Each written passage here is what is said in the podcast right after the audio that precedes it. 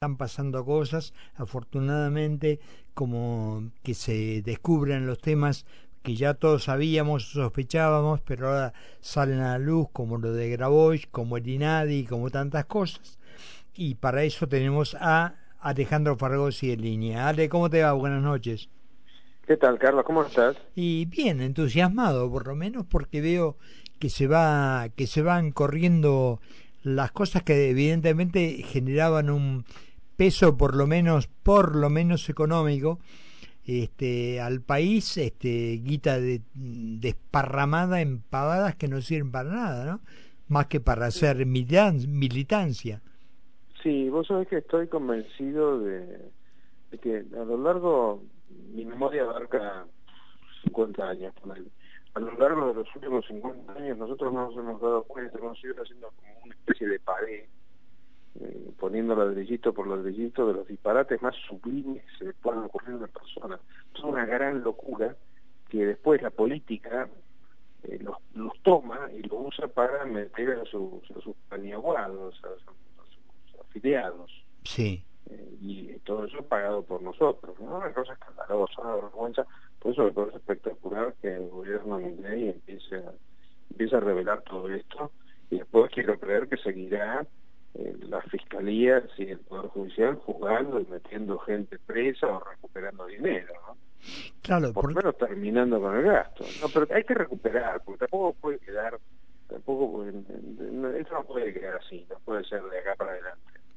Bueno, yo, mira, recién hablaba con Daniel Stico y él hablaba desde el punto de vista de la economía, del no se puede vivir con el espejo retrovisor, cosa que estoy de acuerdo pero también tenemos que mirar por el retrovisor, porque si esta gente se llevó nada más que grabó 2.400 millones de dólares en cuatro años, ¿qué decimos termina o hay alguien que vaya a indagar y a culpar y a, y a sancionar a quienes se la llevaron, por lo menos, digo. No, pero eso es un tema de formación, de formación intelectual, digamos los economistas, eventualmente los arquitectos, la mayoría de las profesiones, entiendo que planteen lo del espejo retrovisor. El derecho, por definición, juzga hechos del pasado. Claro. Juzgas hechos del futuro que no ocurrieron. Tribunales es, es un espejo retrovisor con puerta. Claro, claro, bien, bien, bien. No, no, pero yo lo decía, Alejandro, en el sentido de que si decimos, bueno, está bien, se terminó el tema grabó, se terminó ni nada y vamos para adelante. No, no, no. ¿Qué vamos para adelante? Alguno tiene que ir a reclamar, ¿o no? Por eso te digo, o sea, un equipo que vaya para adelante.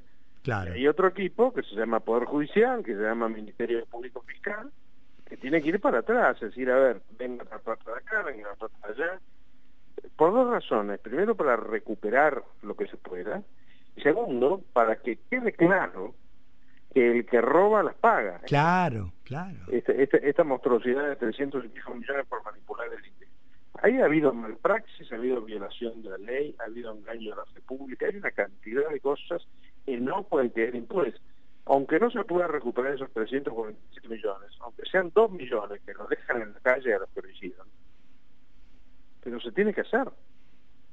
Sí, sí, sí. hay tres nombres. Cristina Kirchner, eh, este fulano que, estaba, que tocaba el index conservador, Guillermo Moreno y Kisilov.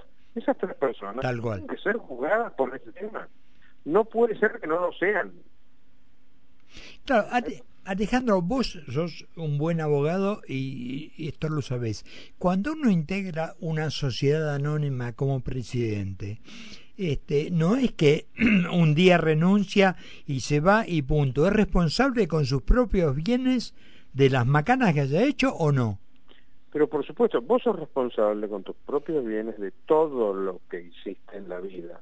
Claro. La única, la única salvedad es que a medida para dar cierta seguridad jurídica, las acciones, los, juicios que te pueden meter la gente a la que haya causado daño, que no haya causado daño, van prescribiendo. ¿Qué quiere decir eso? Que pasados dos años, cinco años, diez años, según cada tema, ya no te pueden demandar más. Pero en este caso en concreto sí se puede demandar. Claro, y en Argentina eso es... Este, eso no ha ocurrido, pero vamos fíjate que no existe ninguna ley, no hay ninguna norma en la Constitución, ni ninguna ley que exima a los gobernantes de la responsabilidad por los daños que causan. Eso es una mala costumbre que se ha impuesto en la Argentina, por la cual con los poderosos no se mete nadie. Sí. Sí, porque además te lo dan vuelta como, a ver, como que es un hecho político. No, no, afanar la guita y comprarte hoteles y comprar... No es un hecho político. No es un hecho político, ¿no? Además no es un hecho político manosear los índices del INDEC. Por ejemplo. No es un hecho político, eso es un delito. Lo mismo que no es un hecho político hacer lo que hicieron con el PF. ¿Por qué? Porque todo ese tipo de cosas no es que no es un error en la gestión del gobierno. No entiendo los errores en la gestión del gobierno pero eso se les avisó, se han escrito artículos en los diarios, yo mismo he escrito artículos diciendo, señores, esto está mal en tal o cual caso. Sí. Han sido muchos, con lo cual ahí hay dolo. Sí, sí, y además... La tela para cortar, no podemos hacer un tabula rasa con esto. No. El tabula rasa lo se hace en las relaciones humanas, como dijo mi ley, pero no con esto. Con esto eh, no es función del gobierno, es función de de la justicia, pero es función de un organismo del Estado. Tal cual. Y además, además que trascendió, y yo no lo voy a decir porque no quiero contratar a Alejandro Fargosi para que me defienda, pero hay motivos que poco tienen que ver con el país, que son circunstancias personalísimas entre gente que determinaron este, estas acciones, ¿no? Claro, exactamente.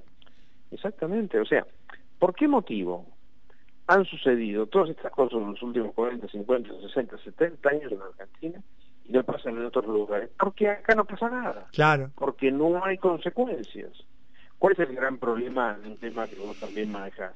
Que es el tema de los fondos fiduciarios. Para que los fondos, lo hablábamos el otro día, si no me acuerdo. Sí, sí. Para que los fondos fiduciarios funcionen, tiene que haber fiducia. Para que haya fiducia, o sea, pues, fe, confianza, tiene que haber consecuencias de los actos. Ahora, en un país donde no hay consecuencias, nunca para nadie de la política, porque para nosotros, para vos y para mí sí las hay, ¿eh?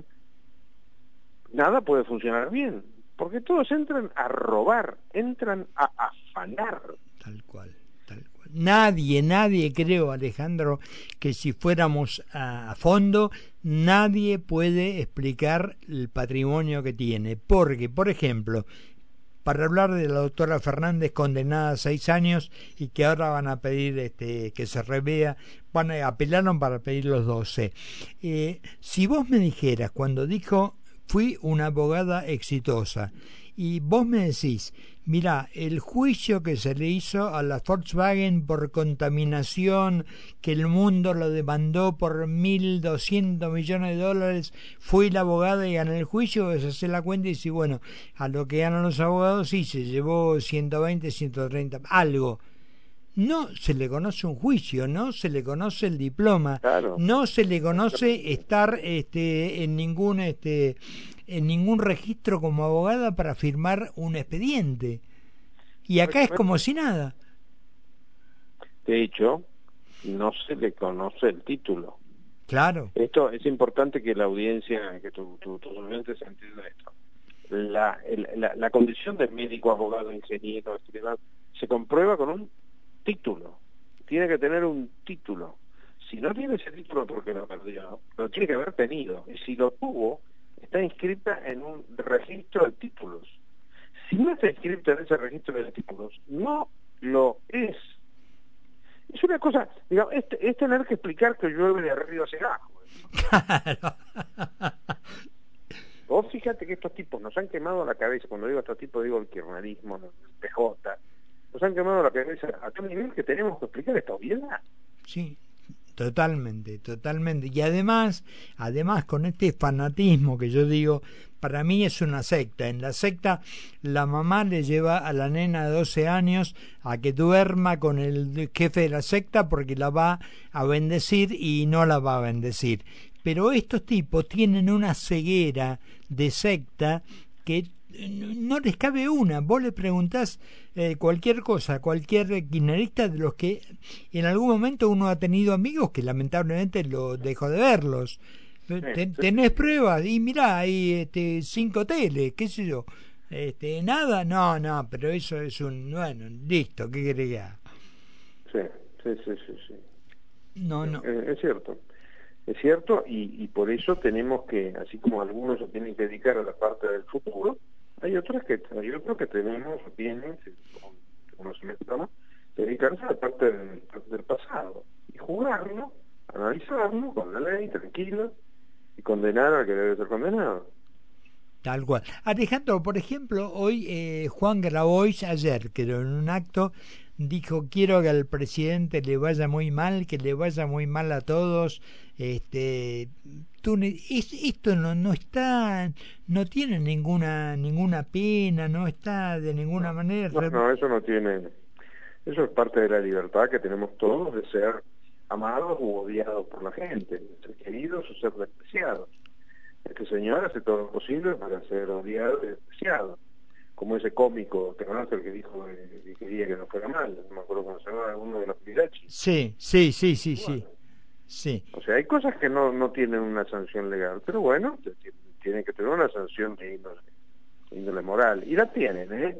La tienen porque esos personajes en general terminan no pudiendo andar por la calle.